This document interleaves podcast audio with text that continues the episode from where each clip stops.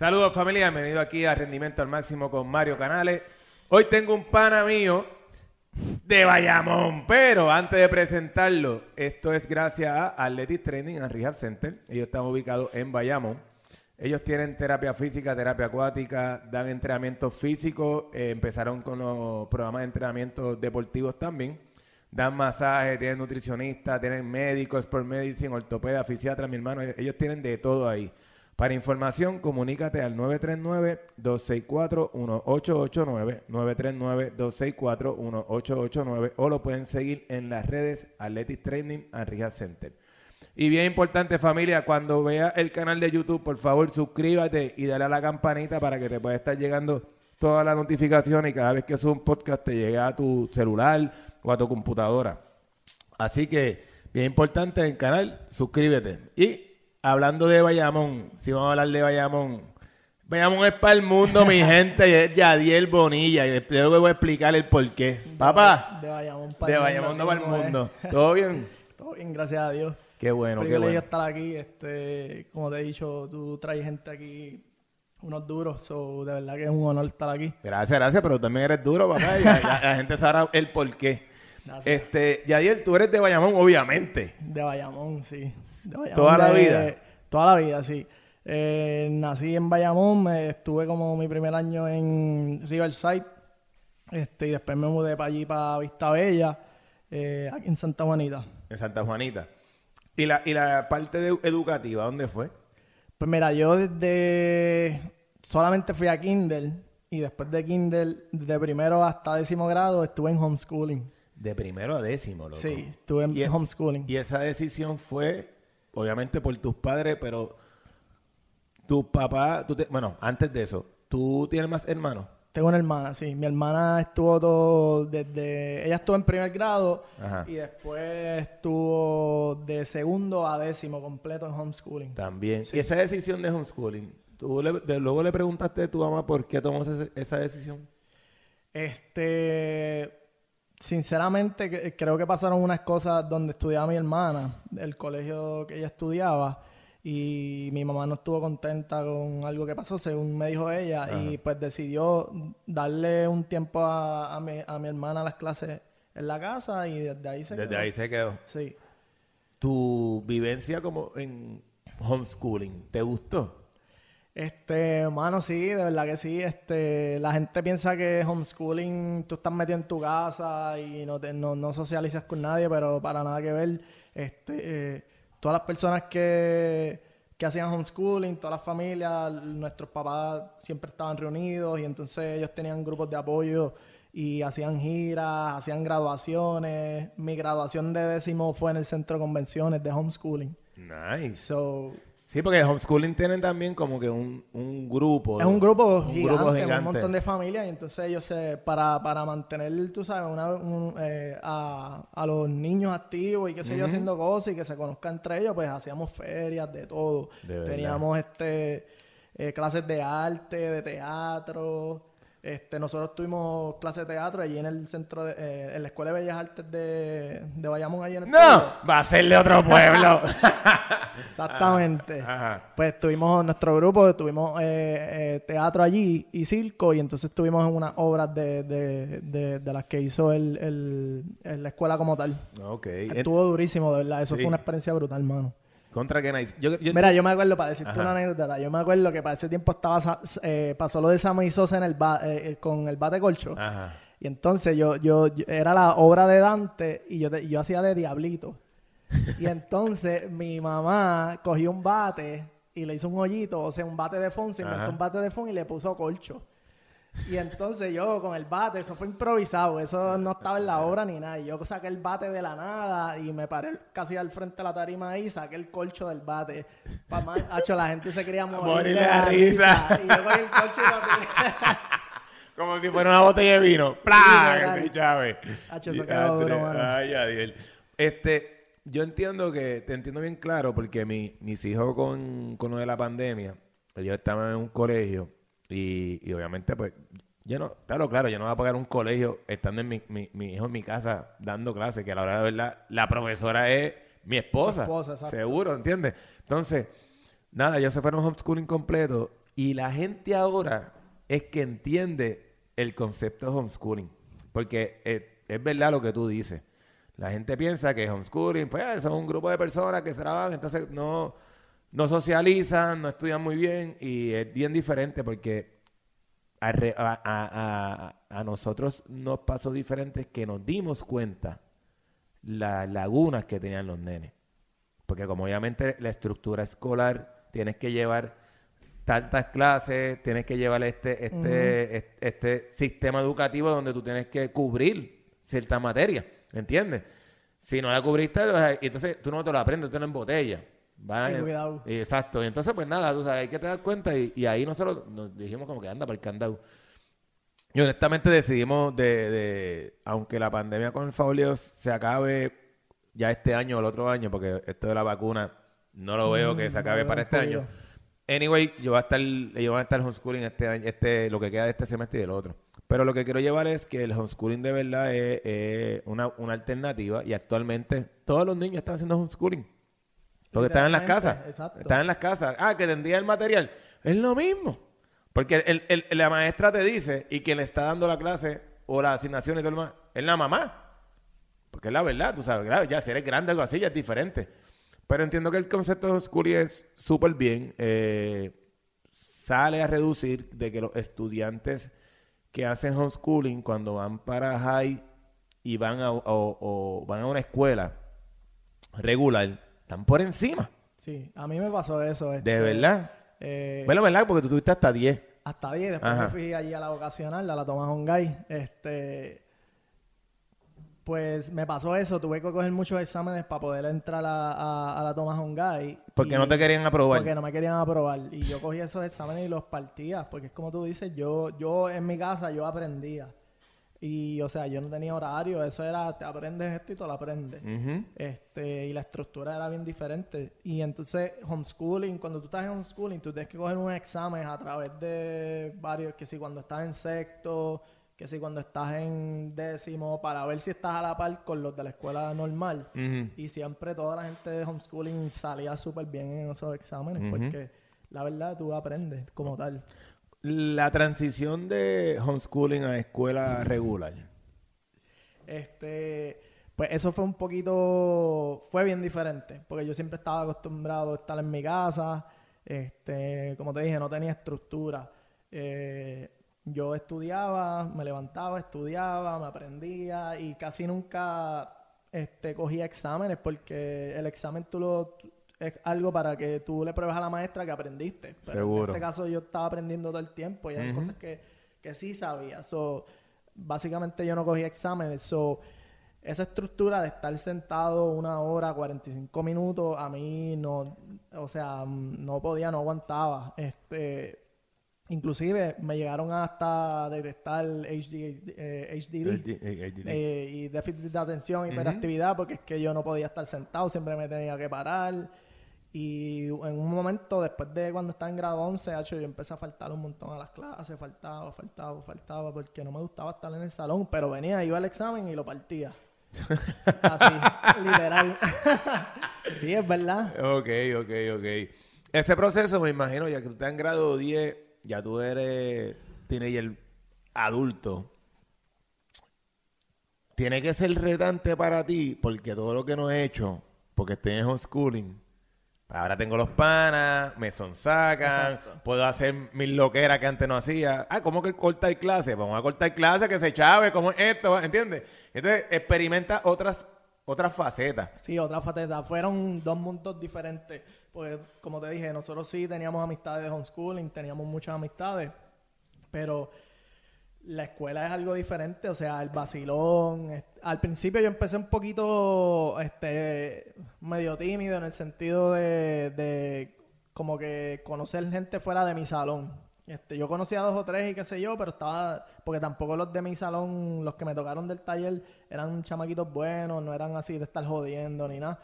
Pero yo era como que, siempre yo era como que el, el, rompecorillo, aunque vine de homeschooling, como quiera, yo siempre era, tú sabes, yo siempre estaba activo, me gustaba por ahí estar por ahí por, por, casa, siempre estaba por afuera y qué sé yo.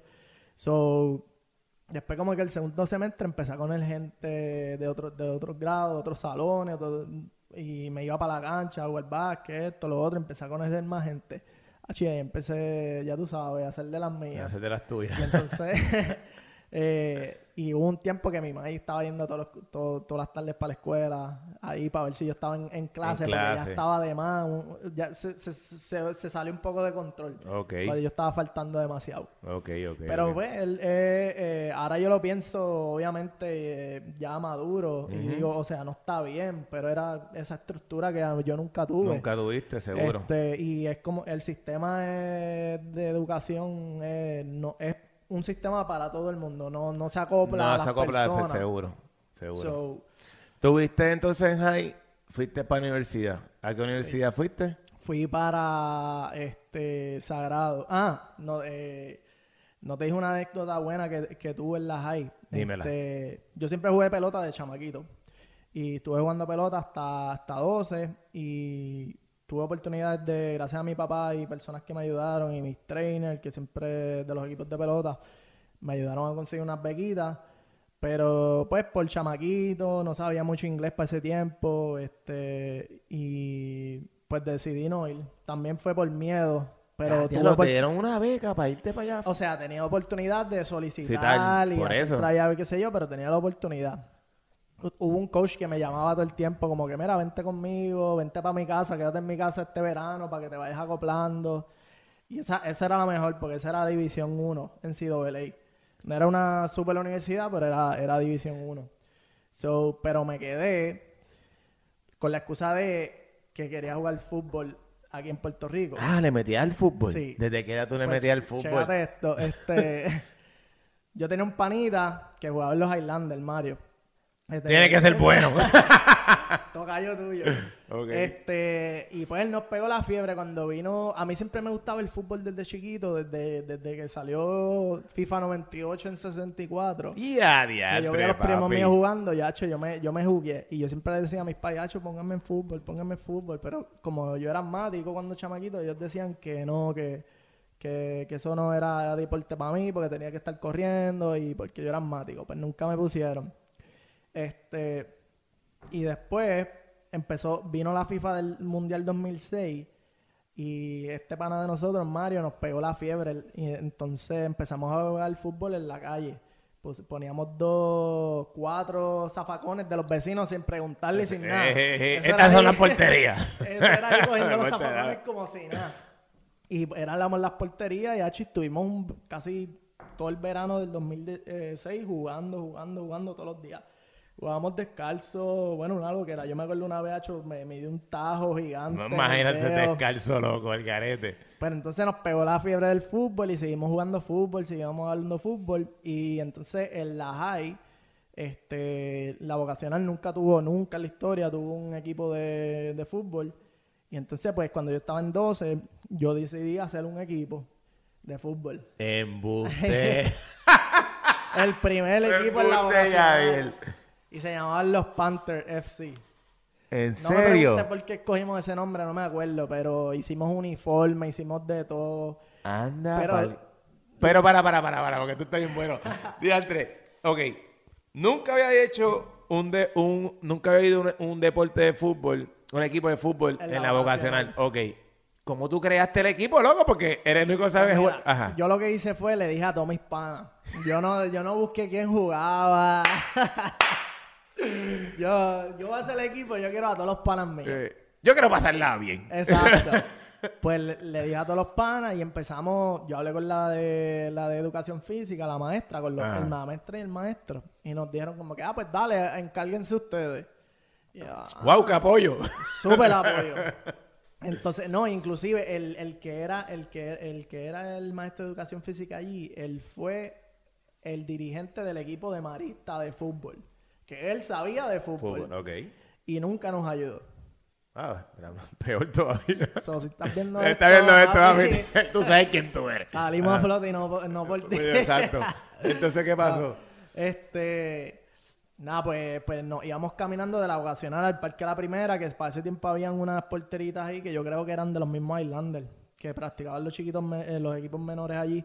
Y nos íbamos caminando, pero papi, unas loqueras allí, lo que hacíamos era pelear. Bueno, unas loqueras. Y un día, este, decidimos ir pa, Al para calcaño. el calcaño. allí. Ajá. Estábamos en el calcaño y yo tratando de acomodarlos ahí, este, ah, pon- ponte cuatro atrás, tres aquí, vamos a pasar una, lo- bueno, una loquera. Y de momento está este tipo allá en, la lomita allí del, del calcaño mirándonos, mirándonos, mirando. Y nosotros estábamos cagados porque nos decíamos, esto es de seguridad, nos va a votar. Pero nada, el tipo se quedó como una hora viendo la loquera que teníamos allí y se fue. Al otro día, el, el, el... Ah, yo creo que le preguntó un chamaco de nosotros que dónde éramos, quiénes éramos, y, uno de ellos le dijo de la vocacional. Y entonces al otro día él se apareció por ahí a la vocacional. Fue a donde está nuestra maestra de, de educación física para preguntarle si nos podía entrenar. Y empezó a entrenarlo. ¿Qué? Así de la nada, sin pedir nada a cambio. Este, mano, un ángel caído del cielo. Que Él se llama Carlos, este, él era marín, es marín, no sé, no, hace tiempo, de verdad que desde hace muchos años no perdimos contacto, pero sí, mano, él nos ayudó, nos ponía a entrenar tres veces a la semana, nos ponía en la pista a correr como literal soldado, nos puso ready, ready, ¿Qué ready. tú me dices, loco? Sacando de su tiempo, mano, de verdad que sí. Sin nada Sin nada a cambio. Diantre, Y- pa. No, no, no, no. Ese Ese, tipo, ese hay que dársela, caballo. Si tú ves este podcast, tienes que tirarme, tienes que escribir- escribirme, mano. Porque tú tienes que. Yo te tengo que hacer un podcast a ti también, caballo. Porque eso no se da. Él no cobró nada. Él no cobró nada, mano, lo hacía de su tiempo, inclusive él, él él una vez se molestó con nosotros porque este, llegamos tarde, un montón de gente llegó tarde a una práctica y nos dejó, de, nos dejó de practicar como por una semana porque estaba molesto porque él decía, coño, yo estoy sacando mi tiempo y ustedes irresponsables Responsable. y nosotros, ah, qué sé yo, tú sabes, chamaquito, el vacilón, pero después nos sentimos mal, le pedimos disculpas y seguimos y... Mano, él nos ponía a fobiar con Don Bosco, nos puso. Sí, porque él tenía un pana, Willy, que era coach de Don Bosco. Ok. Y nos puso a fobiar con Don Bosco, con un par de gente y con, el- con otros equipos de escuelas que de, de las hay del pueblo que tenía buen equipo para ese tiempo, que había un par de chamacos que, Que eran- jugaban. que eran internacionales, que no eran, eran, no eran ni de aquí. Había un hondureño, no me acuerdo así. Pero sí, tenían buen equipo y con ellos fobiábamos a cada rato. La pregunta que yo creo que todo el mundo está haciéndose. ¿Qué pasó con la liga de ustedes? ¿Ganaron? ¿Perdieron? Pues, mano, llegamos. Llegamos a. eh, eh, mala mía, jugamos con. Eso fue un torneo de las escuelas. Ajá. Y creo que llegamos hasta la semifinal, que creo, porque de verdad que, discúlpame, no me acuerdo ahora mismo, pero esa fue la semifinal. Jugamos contra un equipo de Corozal, si no me acuerdo que Ok. era. De Corozal o Naranjito, de escuela pública, y esos chamaquitos estaban duros y nos dieron una goleada como 4 a 0. Ok. no ¿Pero fue- cuándo llegaron a semifinales? Sí, Está bien, está bien. Empezando de coach tú, de entrenador físico tú, a terapista tú, todo. Coach tú. No, y entonces, Hacho, yo, yo fui a hacer los, los- los uniformes y yo con- mi, mi mamá consiguió una rifa para que los chamaquitos vendieran Se- y no tuvieran Ay. que pagar el uniforme completo, pero eso fue un revolú porque nadie vendió nada y después lo tuvieron que pagar ellos. Bueno, qué revolú. Y entonces, en el sitio de los uniformes, yo fui con un pana mío un día y había una bandita de capitán y el pana mío bien sucio me dice, Hacho, cómpratela, cómprate, que tú eres el capitán. Y yo, ¿estás seguro? Y yo no la quería comprar. Y él, sí, sí, sí. Hacho, ¿para qué fue eso, papi? Me pongo la, la bandana de La- capitán en el juego, papi, todo el mundo mirándome mal y hablando palma mía, ¿qué se cree este cabrón? Y yo, este... Yo con un piquete ¿Quién con la decidió bandana- que este es capitán? Yo me estuve sudando también allí. Ay, Bueno, ay, ay. Fue una loquera, pero fueron du- durísimos tiempos, la pasamos brutal. sí, después, mano. se nos- papi, después estábamos una pelea con los de básquet en la cancha, pues estábamos jugando índole en la cancha y los de básquet querían jugar básquet. Bueno, la fiebre del fútbol se pegó bien duro en la escuela. Hacho, yo me acuerdo, una vez eh, nos pasábamos en la placita de la escuela con la bola y le dábamos a las ventanas de todo, y venía el director salía bueno Revolu tuvimos la, la serie la, la fiebre del fútbol pegada Pegado, en la escuela pero está bien, eso está bien. O sea, eso es eso es súper bien, ¿no, loco, ¿verdad? Porque entiendo que el fútbol, el, el- la composición corporal del puertorriqueño, mano, es, es ideal para el fútbol. Es ideal. Somos, no- somos un promedio de, de, de, de 5'8 a... No, sí, 5'8, 5'6 a 6 pies, 6'2. Ese es el promedio de, de todos los puertorriqueños. Y básicamente el puertorriqueño en, en cuestión de, de, de atletas per se, loco, para lo pequeño que nosotros somos, si si te pones a ver, nosotros sacamos unos atletas brutales, hello, a nivel mundial, ¿entiendes? Tú sabes. Y, y, y en cualquier cosa caemos en tiempo y lo, y lo ejecutamos bien. Eh, este, Oye, y yo te puedo decir, yo este, desde, desde que empecé a jugar al fútbol no he parado y siempre juego en guerrilla por ahí en todos lados. He jugado con colombianos, chilenos, argentinos y en PR hay talento. Sí, Lo hay que pasa talento. es que Es que el fútbol empezó tarde también. Entonces, bueno, Empezó empe- tarde. No, no, no, empezó tarde, no. Discúlpame, porque ya he hablado con, con Alexis, he hablado con Marco. Y em- eh, el- hubo una trayectoria de fútbol, pero el boom como tal fue tarde. ¿Ves? Porque se jugaba fútbol antes.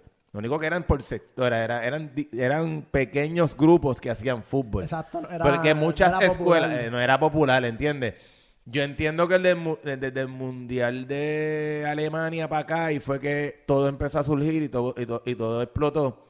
Y ahora las escuelas tienen eh, eh, equipos de fútbol, este, hay más clubes de fútbol, ¿entiendes? Tú sabes, pero si te pones a ver con, la, con América Latina, Chile, México, el mismo España también, que ya es Europa, bueno, esa gente, se, esa, esa gente se, des- se nacen con una bola en los pies, ¿entiendes? Tú sabes. Este, y, y, y no podemos compararle con, con ellos, porque ellos sí llevan más años que nosotros jugando Sí, fútbol. no, y aquí falta demasiado todavía. sí, pero vamos bien. Poco a poco, vamos bien.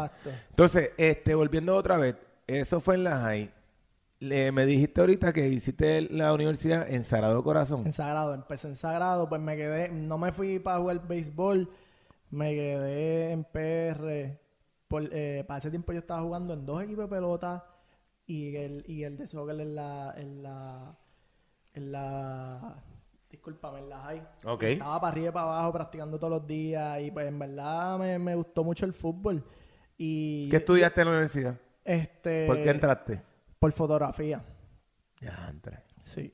Y entonces empecé fotografía y, que, y eh, fotografía, empecé ahí en comunicaciones también.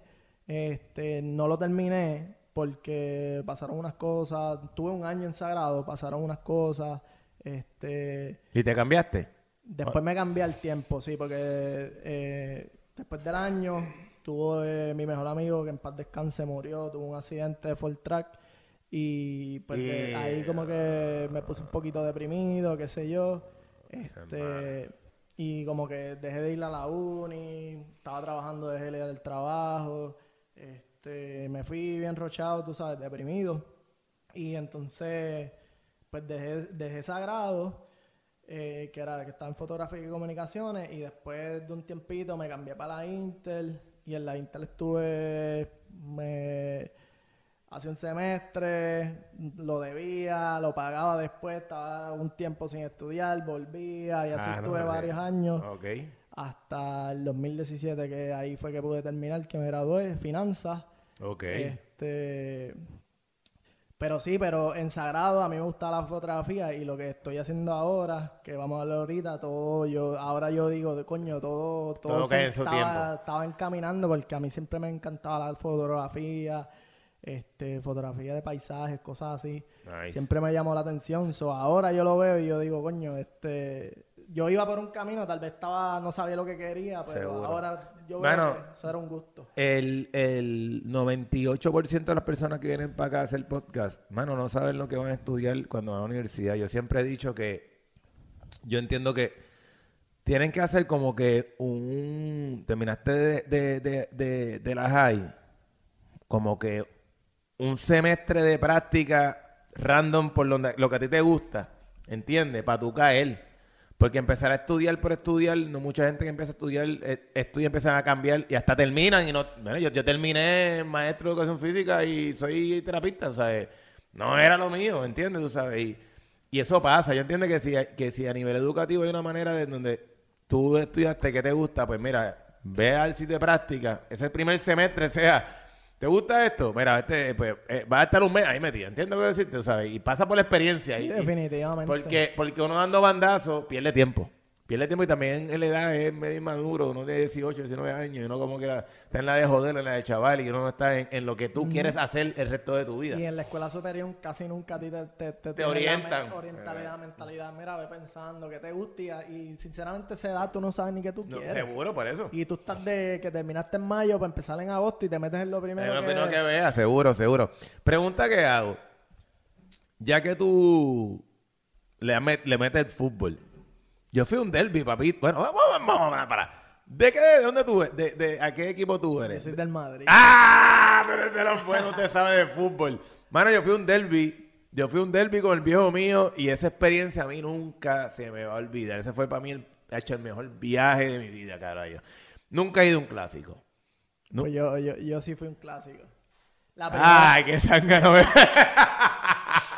¿En serio, loco? Sí, ese clásico fue el 2016 en diciembre, terminó 1 a 1 con gol de Suárez y de Ramos, si no me equivoco, al final. ¿En dónde lo viste? En el Berna- eh, perdóname, en el Camp En el Nou. Camp Nou. Sí. ¿Y Bueno, tú? esa es una historia cabrón. palabra. dale, dale, dale, quiero escucharla. Este. Mano, pues yo estoy trabajando, ¿verdad? Y yo estaba en ese tiempo, yo estaba loco para ir a Europa. Yo nunca había ido a Europa. Europa es otra cosa, caballo. Europa es otra Otra cosa.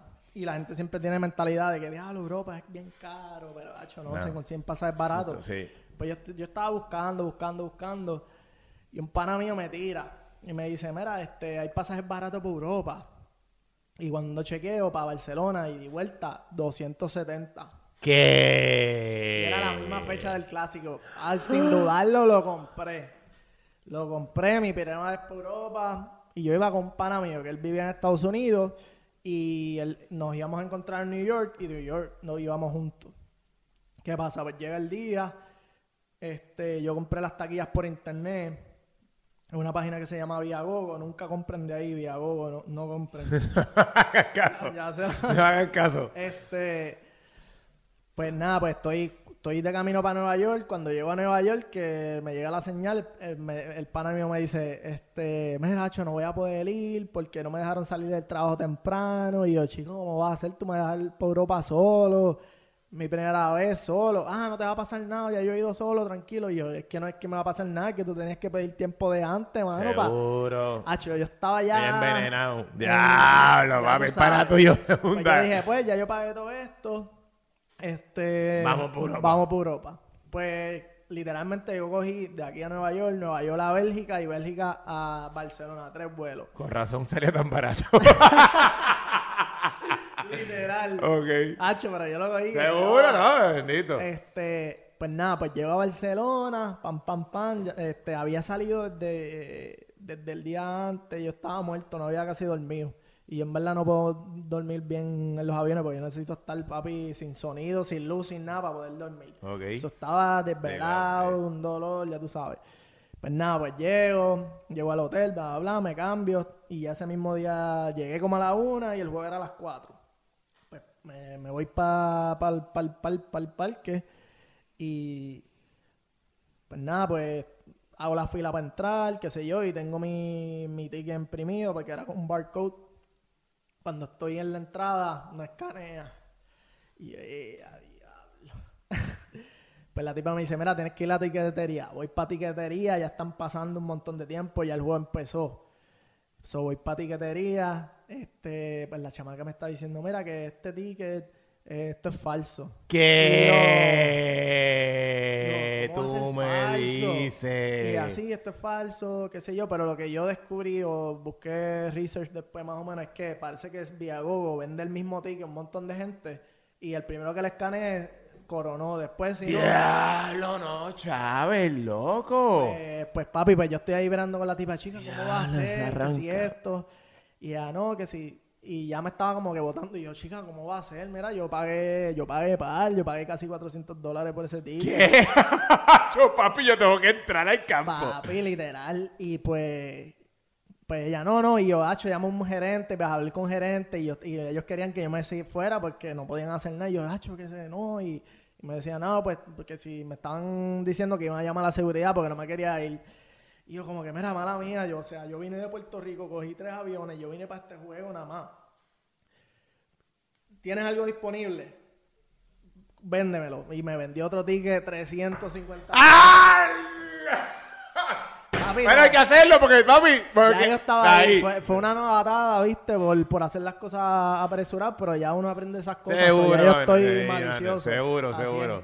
So, anyways, ya ha pasado casi media hora del juego. ay, y ese, Dios di- ese día era el clásico y eran, eh, tenían, habían pasado unos ataques terroristas, creo que en Barcelona. En Barcelona. Ah, para ese tiempo Y fue. ok. ellos tenían un, me- un memorial, qué sé yo, antes del juego, algo bien bonito y me lo perdí. Pues cuando voy para mi silla, pam, pam, pam, eh, 30 minutos después, papi, una señora allí sentada en mi silla. Y yo como que, este, permiso, señora, está en mi silla. Y ella, papi, ignorándome, literalmente ignorándome, yo hablándole ahí, literal. y, y yo parado y todo el mundo, eh, eh, o sea, hablando catalán. Hacho, que vete, hablándome malo, que me saliera el medio, esto y lo otro. Y yo, diablo, ¿qué hago? ¿Qué hago? Y la tipa ignorándome. Pues voy y busco un guardia.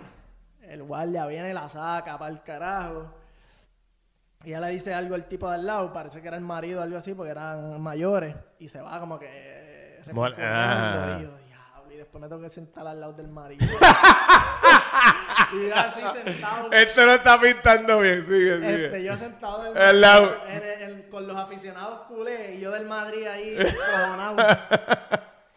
Anyways, literalmente cuando yo me siento, yo me acuerdo ver el marcador, era el minuto 40, ya, el 39 era el 40. Y yo, diablo, yo me perdí 40 40 minutos, loco. Pagué 370 pesos. Más los 400 que había. Ok. Papi, entonces, pues nada, pues se acaba el, el, eh, está en el medio tiempo, me quedé sentado, no me fui, ese es el medio tiempo, y literalmente yo me acuerdo, mano, yo estaba tan enojado que yo estoy literalmente viendo ahí a Cristiano, a Messi, a todo el mundo, a Modric, a Luis Suárez, y yo no, papi, mi mente estaba pensando en los mal ratos.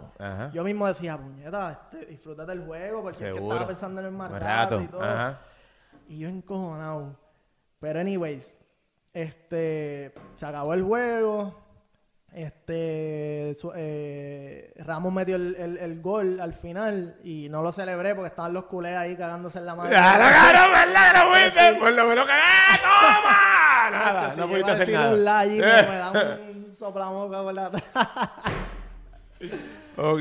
Pero nada, este. Se acabó el juego, me voy para el hotel. Me acuerdo que me estaba quedando sin batería. Y, y me tuve ya como quedando como cuatro minutos de para llegar caminando, tres, bien cerca, estaba cerca.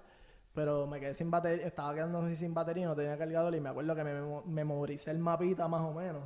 Como que ah, en la próxima a la derecha, pam, pam, pam, para poder llegar al hotel. No fue tan difícil, pero yo ahí como que ya. No, no, seguro. Está, lo está sí. Seguro. El- Pues nada, llegué al hotel.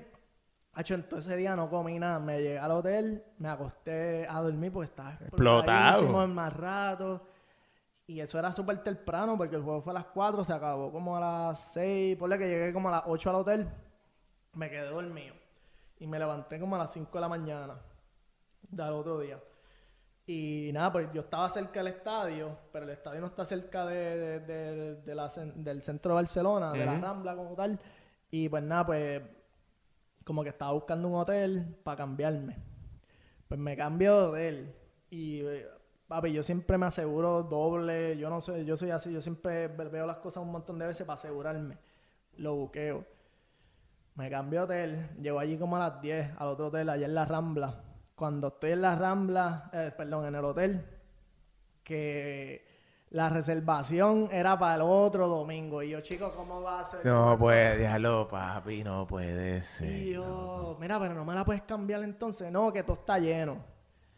Y yo, diablo, y entonces yo me pongo a buscar hotel. Ah, y no me podían devolver los dineros porque lo hice, lo hice por Booking.com y Booking literalmente tenía una, un policy que decía no, no refund. Y yo, maldita sea. Sea la madre, Diablo, loco. pero ¿Qué esto, loco? Anyways, estoy Esto papi, es una maldición. Ajá, papi, sí. ese día está lloviendo, montón, hace frío. Y yo me pongo a, a buscar hoteles y todos los hoteles llenos. Lo único disponible, papi, de 500 para arriba, unas loqueras. Y yo, ya, lo que yo voy a hacer. Y yo caminando. Me fui por ahí a caminar. Me acuerdo que eso eran como, como las 11 por ahí cuando terminé de, de salir de ese hotel Ajá.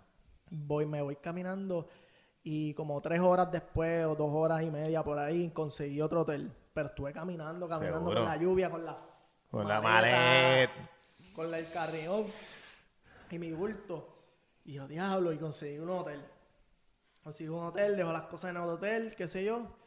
Achi, me fui a caminar, papi, me fui a caminar, recorrí, de lo, de lo molesto que yo estaba, recogí todo Barcelona, papi, en menos de seis horas. Papi, por ahí le di la vuelta. A todos lados, a pa' todos lados. Para la catedral, bajé para pa, pa allá, para la playa, Playa. para el tablado ese. Bueno, papi, le di una vuelta completa. Ok. Y ahí, en, en- en- con una- Buena. solo por ahí. que cualquiera que me ve decía, este, este me va a saltar o Ajá. algo así. Eh, ¿Y qué pasó? Pues nada, pues, pues, pues llego al hotel como a la- eran como a las 12. Ah, perdóname, fui a comer antes y en donde comí, una, la bartender me dice que va a haber un party, qué sé yo, en una discoteca que se llama Pachá.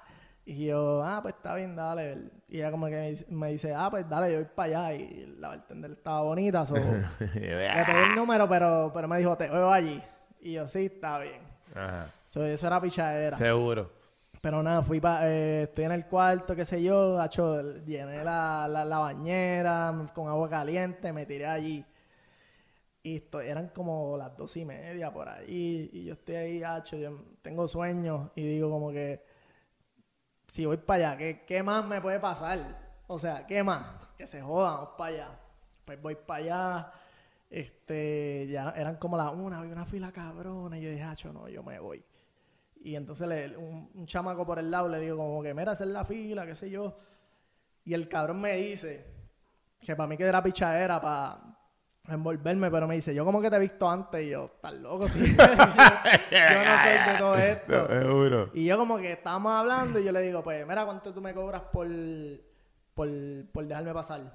Y él me dijo, ah, tanto, como 20 euros, 30 euros, algo así. Y yo, pues toma, dale. Y yo dije, coño, pues la noche está empezando bien, es un buen signo. Pues, papi, estoy en la disco, estoy aburrido, estoy solo, estoy tratando de hablar con la gente y tú sabes que eso se ve bien mal porque una persona sola hablando con alguien rápido. lo. Y yo, diablo, no, no la estaba pasando bien. Y entonces, de lo que era, porque estaba parado, aburrido y no me quería ir, quería disfrutar un poquito, pues busqué, busqué la botella más de más barata que había allí, que era de Grey Goose, para que me dieran un VIP chiquito para sentarme allí. Ajá. Y la pagué, que se joda, y me senté allí tranquilo. Y había, ese, día, ese día había un DJ. Esa discoteca siempre un montón de, de De DJ, qué sé yo, ajá. y ese día había unos famositos de allá de Europa.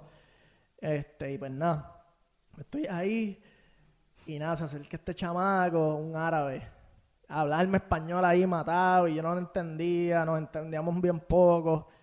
Y él como que después de un rato, él se iba y volvía, y después de un rato me dice, Hacho, vente conmigo. Y nos fuimos para otra área de los VIP, que era como que donde estaban los DJs, donde estaban todas las modelos, bueno, una película. Y yo, diablo. Ay, por lo menos. Coño, exacto. por lo por menos. lo menos. ¿Qué pasa, papi? Se vacilamos, bebimos, se acabó la noche. No habían taxi. Este. Y yo creo, yo creo que yo iba a llamar un taxi, qué sé yo, pero el pana me dice como que, ah, el hotel no estaba tan lejos, estaban como 20 minutos caminando, que era un poquito lejito, pero... 20 minutos. también. Ajá, pero sigue, sigue, sigue. Este. Anyways, como que era, el chamaco me dice, ah, yo sé dónde dale, yo voy contigo. Y pues estamos caminando, qué sé yo. Y estamos caminando y él me estaba llevando. Y yo veía el GPA y pues sí, vamos en camino. Y de momento nos metemos por el barrio gótico y allí hay un corillito. Un corillito, un callejoncito. Y, yo, y él lo saluda. Y ahí me estaba poniendo un poquito nervioso. Yo decía, eh, adiós, lo que pasa aquí. Como que ya eran como las 4 de la mañana o 3, y pico, casi 4. Este. Y nada, pues están hablando en árabe todo. Y yo, diablo. Y yo como que, ah, papi, gracias por todo, en verdad, yo lo voy a seguir. Él como que, ah, me echa el brazo, ah, no, tranquilo, que sí, qué sé yo, quédate un ratito. Este, eh, me decía, vamos a fumar, vamos a fumar. Y yo, no, no, tranquilo, tranquilo, yo me voy. Achi, cuando digo que me voy, que empecé a caminar, papi, se paran todos. Eran como seis, siete chamacos, por ahí más o menos. Se paran todos. Y empiezan a tocarme los bolsillos. No. Sí, cabrón. no, ah, vaya está feliz. Esto- Eso ha sido un terror. Papi, empiezan Y- a tocarme los bolsillos y, y, y el hotel no tenía caja fuerte y yo me traje el pasaporte. Porque no lo quería dejar en el hotel sin caja fuerte. Y pues me lo traje, achi me lo quitaron. Y tenían un cuchillo y me, me decían como que, mira, este, te vamos a romper el pasaporte, como que si no coopera, que si sé yo. Pues papi me... Hacho, me quitaron todo, me quitaron el celular. Yo tenía una foto de mi sobrina y me decían como que, ah, no quieres, eh, si quieres volver a tu, ver a tu hija, coopera.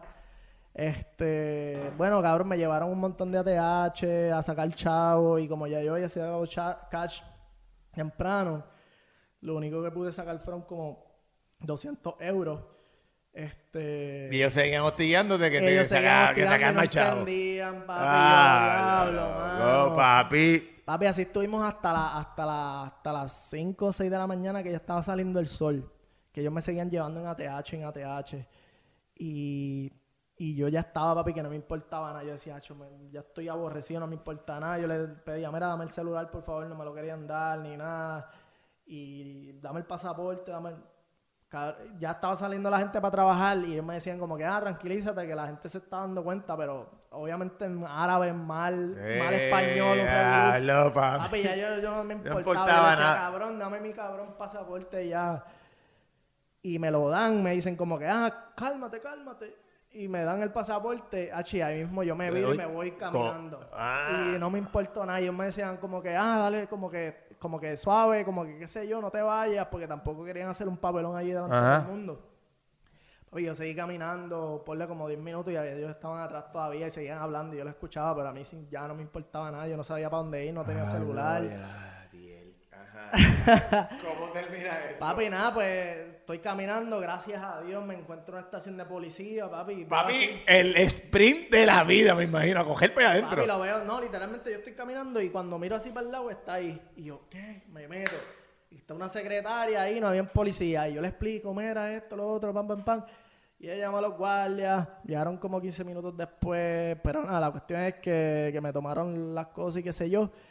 Papi, pero que yo no me había ¿Te has dado percatado que el- mi vuelo era a las 10 y ya eran casi como las mi vue- ya eran como las 9 de la mañana y cuando yo estoy chequeando y, yo, y que ellos me preguntan, ¿y cuándo te vas? Y yo, hoy, ¿a qué hora? Y yo me acuerdo que, que, el- que yo no me acordaba de la hora y yo digo, hacho, yo creo que yo me voy como a las 10, 10 algo. Y uno de ellos dice, pero hostia, qué sé yo, son las son las son las 9 ya, que sí, qué sé yo. Él dijo algo así como que, y yo, ¿qué? ¿Cómo vas a hacer? Hacho, yo me tengo que ir. Y ellos llamándome, porque yo trabajaba el otro día. Ellos llamando, eh, buscaron para llamarme taxi y yo, pero hacho, no me va a dar tiempo, papi, pues me cogieron en la patrulla. Me llevaron hasta el hotel donde yo estaba, papi, por ahí, fan de furio, pam, pam, pam. Me llevaron escoltado para buscar mis cosas. Me acuerdo que cogí la maleta ahí al Sí, garete, seguro. dejé un tenis, me acuerdo que dejé un tenis, la correa, Olvídate, par de no me cosas. quiero ir de aquí. Cogí, papi, y literalmente ellos llamaron a seguridad del aeropuerto, cabrón, me, me dejaron en la entrada, me, me acompañaron hasta, hasta ahí, hasta TSA. Ok. Y me, me hicieron colarme, o sea, para poner todas mis cosas rápido. Hacho, llegué, cabrón, corriendo para allá, para la, Para el avión. para el avión. pa- Cabrón, y me acuerdo que le di un abrazo a los policías, se llamaba Tony Rugo, el, uno de los policías, el otro no me acuerdo. Y me dio el email y yo le escribí, después me hackearon el email, esos mismos cabrones, perdí ese email. Sí, me hackearon el, el, el, el iCloud account, el email, todo, porque tenían mi celular. Este, pero sí, papi, yo, y, hacho, me metí a la- el- al avión, hacho, y me metí para el baño, me acuerdo que le Ah, metí un puño al baño a no, llorar, diablo, cabrón, yo decía, Papi, que odisea, loco. Diablo, mano, ¿qué más me puede pasar? Pero Nah, nada, el avión se falló. y no pude salir me de Europa. callado, no dije nada, dije, ¿qué más me puede pasar por si acaso? Ay, Pero, ay. eh, me acuerdo, lo último de esa historia, me acuerdo cuando yo a Nueva York no tengo cartera, no tengo chavo, no tengo nada. Ah, Y le voy a, a, a Customer Service de la aerolínea, le, le expliqué lo que me pasó. Y le digo, mira, Acho, tengo una hambre, no he comido, no tengo chavo, me pasó esto. ¿Tú crees que me puedes dar un voucher y me lo cobras a la tarjeta que está del vuelo o algo así? Y, ah, no hay problema, me dio un voucher. Cabrón, 11 pesos. ¿Tú crees? En, en el aeropuerto se me dio para una botella de agua y unas papitas, literalmente más nada. y, y yo, creo, yo pensaba que me iba a dar un voucher de 20 pesitos para comerme el guito. Pero nada. nada, por lo menos comiste Una una, buena papita. Ay, adiós, Dios mío. Coño, papi. pero Bueno, mi esa- gente, yo tengo gente de Europa, de España que me, que me siguen. Este, no siempre así. Eso fue un verdadero, porque yo para España no fue así, pero Eso fue una mala leche. una mala leche bien brutal. Pregunta que hago. La página de... ¿Cómo tú entras en lo que es, son las páginas eh, de las redes, loco? Pues mira, después de esa vez, aunque tú no lo creas, yo como que me despertó un amor por, por Europa. me es que en verdad Europa está... Sí, ahora puedo otra cosa. So, yo quería volver. Y a mí siempre me ha encantado el fútbol, qué sé yo ni qué. Pues volví para Europa con mis panas. No me fui solo esta vez. No, esta vez fui, fui con un combo de 30. Fui con dos panas. Hicimos un Eurotrip durísimo. Y entonces, pues yo estoy por allá por Santorini. Achí, de momento estamos en el Ford Track. Y tú sabes que Santorini es como que una isla que está bien alta, es volcánica y qué sé yo. Ajá. Y se ve el mar de todos lados, así para cada lado. Pues yo estoy corriendo por el track y veo un campito de fútbol, literalmente en medio de, de la nada. Bien lindo, mano, con la vista al mar, con las piedras esas volcánicas. Y yo digo, diablo, qué cosa más cabrona. ¿Qué, qué cabrón sería jugar ahí? Y yo fui para allá, pero no había nadie jugando. Y me quedé con las ganas. Y nada, después estoy en la Torre Eiffel y veo otro estadio que desde la... eh, otro estadio, no, otro campito. Desde la Torre Eiffel se ve. Yo decía, diablo, pero qué cabrón. Como que la Sí, sí, vista, está. que- Seguro, seguro. Yo quiero seguro. jugar ahí, aunque sea por- con mis panas. Yo quiero jugar ahí. Que, qué cabrón se sentiría jugar ahí con estas vistas. Pues empezó una paginita este, que, que se llama Pitch Hunters, que es como que literalmente poniendo fotos de, de campos así que estén en lugares, en pueblitos. ¿Dónde la tiene? ¿Dónde la tiene? En Instagram. En Instagram. Bueno, vamos, vamos a darle like a esa página. Eh, Pitch Hunter. Pitch Hunters, sí. Ok. Entonces, pues, literalmente es lugares así que, que son remotos, que tienen un campo de fútbol en ese pueblito y tienen un paisaje súper brutal y se ha dado súper bien, mano. Se- la gente se identifica porque hay, a veces pongo posts y la gente me escribe, Pitch esa es mi casa, ahí yo vivo. Y yo, wow, Diablo, papeti, te siguen 14 mil personas. literal.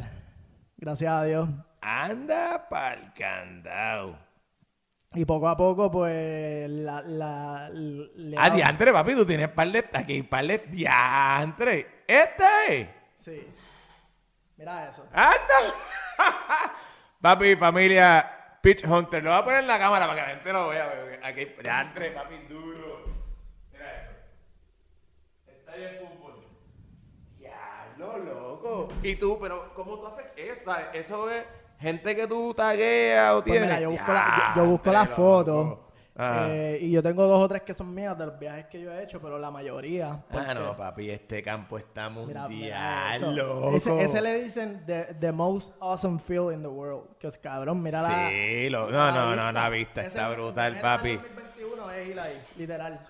Ok, ok, ok. Entonces, arrancaste haciendo esta página. esa página y pues aprendí mucho de las redes poco a poco este eh, o sea editar fotos de todo mano aprendí un montón yo mismo buscando este editar videos esto lo otro ¿Y cómo surge la página de Bayamón para el mundo, caballo? Porque tú, tú, o sea, el creador de esa página eres, eres, eres tú. Y by the way, ja, mira el sticker que tengo aquí, papá. Si lo quieres, lo puedes buscar. Bayamón para el mundo Instagram, familia. Instagram, Facebook también Y ahora tenemos la página de eh, la página web que se llama vayamonpalmundo.com Papi, tienen tenemos- unas tazas y unas gorras, caballo, que tienes que entrar y comprarlas porque están mundiales. ¿Cómo surgió esa página de Bayamón para el mundo? Pues, hermano, pues así mismo, yo estaba por allá por, por Europa. Y, o sea, yo menciono mucho Europa y no piensen que es que, ah, diablo, yo soy más que viajado y qué sé yo, no, al revés, yo lo veo como, como algo que yo he logrado, poder llegar ahí, ¿sabes? con, con mi propio dinero, con mi propio esfuerzo. Este, en vez de estar gastándolo aquí en estupideces, jangueo, pues, pues mira, me ahorro un poquito y me voy de viaje, me doy un viaje. Ok. Este, y pues yo, yo, yo, yo me sentía orgulloso de ser de Bayamón, un chamaquito de Bayamón de ahí de Vista Bella, de Santa Juanita, estando en Santorini, en París, en Noruega, todos esos sitios. Y yo pues un día me salió como que escribir de Bayamón para el mundo. O sea, yo no creé el hashtag porque ya estaba, para la gente lo usaba. Pero, pero no sabía, yo no sabía. Yo me salió así de la nada, puse de Bayamón para el mundo y cada vez que ponía una foto de Europa, ponía de Bayamón para el mundo, porque yo me sentía orgulloso Seguro. de ser un chamaquito de Bayamón, humilde, trabajador, estando allí, tú sabes. Este, lugares que siempre había soñado visitar. Ujú. So, pues sí, de ahí surge y pues poco a poco, este, hermano, como que un día me, me levantaba aborrecido, ya tanta noticia negativa, Negativa. porque este país tú te levantas y lo que es Negatividad. negativo, negativo, negativo, negativo, negativo, este se roba aquello, este, lo otro. So, papi, un día me, me, me levanté aborrecido y dije, coño, voy a hacer una página para allá de Bayamón, porque aquí en Bayamón hay cosas buenas. Sí. En Bayamón está el pueblo, tú puedes janguear en el pueblo, está Charco Prieto, que Sí, es papi, tiene- sí, sí, y, sí, y sí. Charco Prieto no es solamente esa cascada, tiene un montón de cascadas antes de la grande y charquitas bellísimas. Este, bueno, Bayamón tiene un montón de cosas y, y mucha gente que vive en Bayamón a veces ni lo No, sabe. no sabe, eso es correcto. So, pues nada, empecé la, empecé la página bien boba, este, a ver qué pasaba y no, no- nunca le vi, nunca le vi un futuro. La de fútbol siempre yo le he tenido Le- el futuro de, de hacer un negocio, que poco a poco estamos trabajando eso. Ok. Entonces, la página Bayamón para el Mundo, yo, yo la sigo, obviamente. Yo soy bien fan de él. Y este es fan, este es fan duro, de no. Eh, y entonces, mano, tienes la opción de anunciarte. Familia, si tú eres de Bayamón y te quieres anunciar, papi, déjame decírtelo. Y no es por lambonería ni nada, las cosas son como son. Hace unos videos brutales del negocio. Te pone hasta el, el- el pin de donde tú estás, la avenida, te enseñan todos los productos. Mano, entre a la página Bayamón para el Mundo en Instagram o Facebook. Y te da la opción también de que si tú quieres anunciar tu negocio en Bayamón, mano, puedes hacerlo. De verdad que, by the way, él está chavado porque para Athletic él va a tener que hacer un anuncio bien chévere, bien duro, como él lo sabe hacer. Así que, si tiene una oportunidad en, en la parte de, de, de ahí, ¿dónde se comunican? ¿Por DM? Mira, me pueden escribir por DM, me pueden escribir a bayamonpalmundo arroba gmail.com, este, me pueden escribir por la página de Facebook. Eh, casi siempre, yo, yo respondo siempre por DM rápido, o como ustedes quieran, me pueden conseguir una de esas. Este, pero sí, estamos a la orden ahí, a hacer promoción, vamos a tu, a tu Al local. lo grabamos, entonces utilizamos ese mismo contenido para promocionar nuestras redes sobre tu negocio. Si, si no deseas eso, también tienes una promo, la podemos poner en los stories, Duro. en el feed. Duro. Este, lo bueno de esa página es que la mayoría de las personas son de Bayamón, es público de Bayamón. So, si tú tienes un negocio que tú quieres clientes, o sea, eh, de comida, de lo que sea, pero te trae clientes de tu, cerca de tu zona. So, ese es el propósito. Y, obviamente hay muchos lugares buenos en Bayamón que no tienen mucho, no se exponen demasiado, vez no tienen muchos followers y qué sé yo, y mucha gente no los puede ver. So, a través de mi página lo trato de exponerlo para que, para que la gente vea lo bueno que hay por ahí, seguro, para que seguro. conozca a la gente que está emprendiendo, que tiene conceptos buenos. Y eso es, mi gente, para la gente de Bayamón. Pero, si tú no eres de Bayamón y eres de la isla, este tipo tiene otra página. Este que tipo es un pulpo, sabe de todo. Bar Hay que ¿verdad? coger todos los ángulos. Bar es la otra página. Bar Puerto Rico, mira aquí. Tú, Cutu. Bar Hopping Puerto Rico es de Lo- bares y chinchorritos. Ahí El último que hiciste, que en el viejo San Juan, ese chinchorro está en la madre, Sí, el- caballo. la vergüenza. La vergüenza.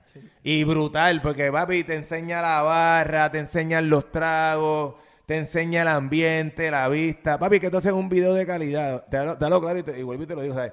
El hombre le mete y entra. Bar Hobbing o vayamos para el mundo, va a ver los videos. Videos bonitos, bien hechos.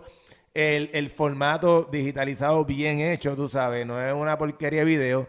Y lo más importante de todo, Bar Hobbing es para toda la isla de Puerto Rico. No es, como, no solamente como la de Bayamón. Este es para toda la isla. So, si tú tienes una barra o tú tienes un negocio, obviamente, de bebida alcohólica y que también te quieres anunciar, papi, escríbele al hombre. Ahí tenemos la serie de Llegale, que es lo, lo que está explicando Mario, que es que vamos al lugar, tomamos el video completo con dron, nos metemos a la cocina, nos metemos detrás de la barra, este, para promocionar lo, que- lo que tú ten- lo que tú tengas único ahí, este, en tu barra o en tu local. Este, no necesariamente tiene que ser una barra, puede ser un restaurante, pero que, que, que vendan sus bebidas y qué sé yo, y obviamente no es para promocionar el alcohol como a lo loco, es como que, o sea, beber consciente, pero disfrutar, tú sabes que eso es... Hay, el- lo que yo quise enfatizar cuando yo abrí esa página es la, la cultura de cócteles que está creciendo bien duro en Puerto Rico y hay mucha gente que le está metiendo bien duro.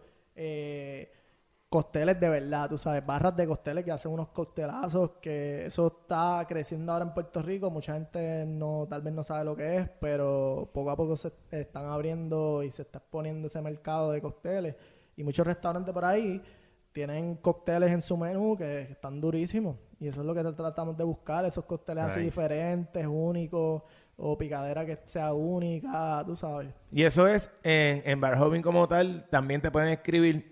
Eh, Bar Hopping, sí. Eh, en Bar Hopping, eh, Bar Hopping Puerto eh, PR en las redes. O me escriben al email bonillagroup.pr, ahora va a Gmail y ahí se pueden comunicar. Pero igualmente, el, el por DM casi siempre es lo más rápido. Es lo más rápido. contesto, Porque siempre lo tengo en el celular. Este, pero sí, pero lo que quiero decir es que cuando te hablé al principio de que yo empecé por fotografía, siempre a mí me ha gustado estas fotos, fotos lindas, así de paisajes. Y todo lo que estoy haciendo ahora es como que Se se, está encajando, se está uniendo y ahora yo entiendo, coño, desde yo tenía ese gusto, pero no sabía qué hacer con él.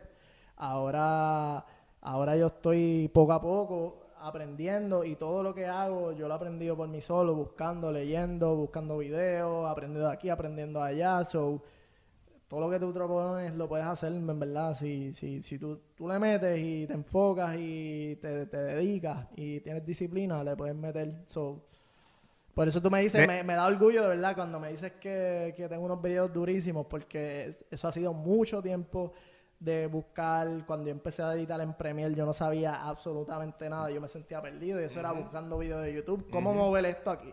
¿Cómo esto?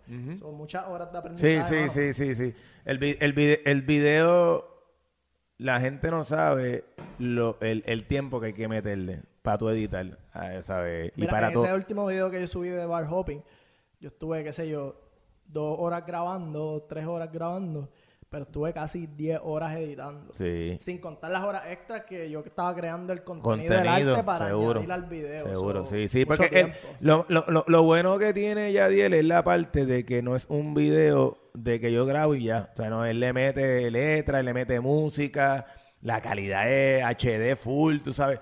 Papi, te digo, eh, le da. Y, y, y, y síguenlo, síganlo en las redes y lo vas a estar chequeando. Yo como quiera lo va a estar poniendo en, en, en el podcast escrito, va a estar poniéndolo también para que puedan la gente este, buscar la página y puedan taguearlo.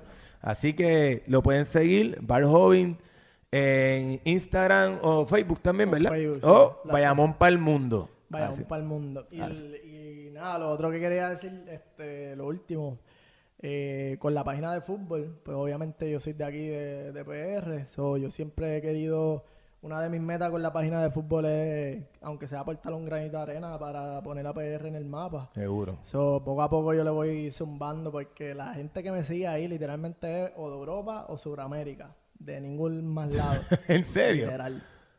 Ahí de So, afuera, de local no hay afuera, nada. Aquí nadie me sigue Ok. este, de PR, tal vez dos o tres panas míos, pero más nada. Ah. So, poco a poco yo le zumbo cosas de PR y qué sé yo. Y pues nada, venimos con unos proyectos que estamos trabajando poco a poco porque, o sea, estoy, como te digo, estoy haciendo tres cosas a la vez que Seguro. todo me toma tiempo. tiempo. Poco a poco estoy trabajando un poquito de esto, un poquito de la otra, haciendo aquí, haciendo allá.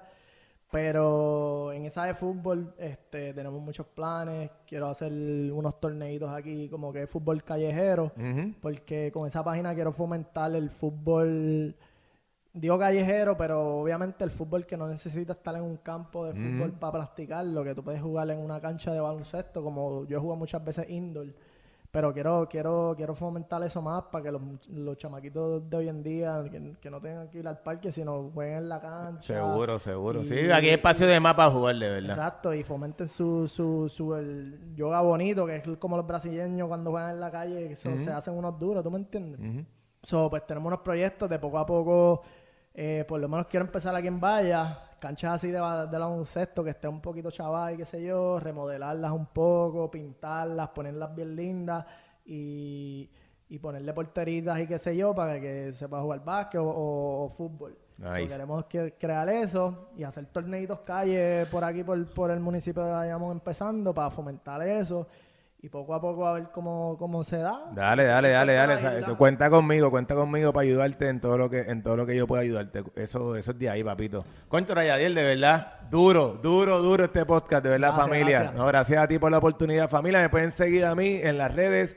En Rendimiento al Máximo con Mario Canales, tanto en Facebook e Instagram, también en todas las plataformas digitales de podcast, iTunes, Anchor, Google Podcast, todos los podcasts habidos y por haber.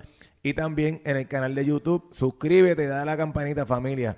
Yadiel, un placer y un honor tenerte, papito, de El verdad. honor es mío, de verdad, como te dije, la gente que tú has traído aquí son grandes de PR, so me siento honrado de estar en esta silla aquí, hablar contigo. Puedo so- tener gente aquí grande, pero papi, nadie como Bayamón para el mundo, caballero. Duro, Yadiel. Gracias, Bayamón familia, se me cuida. Chao.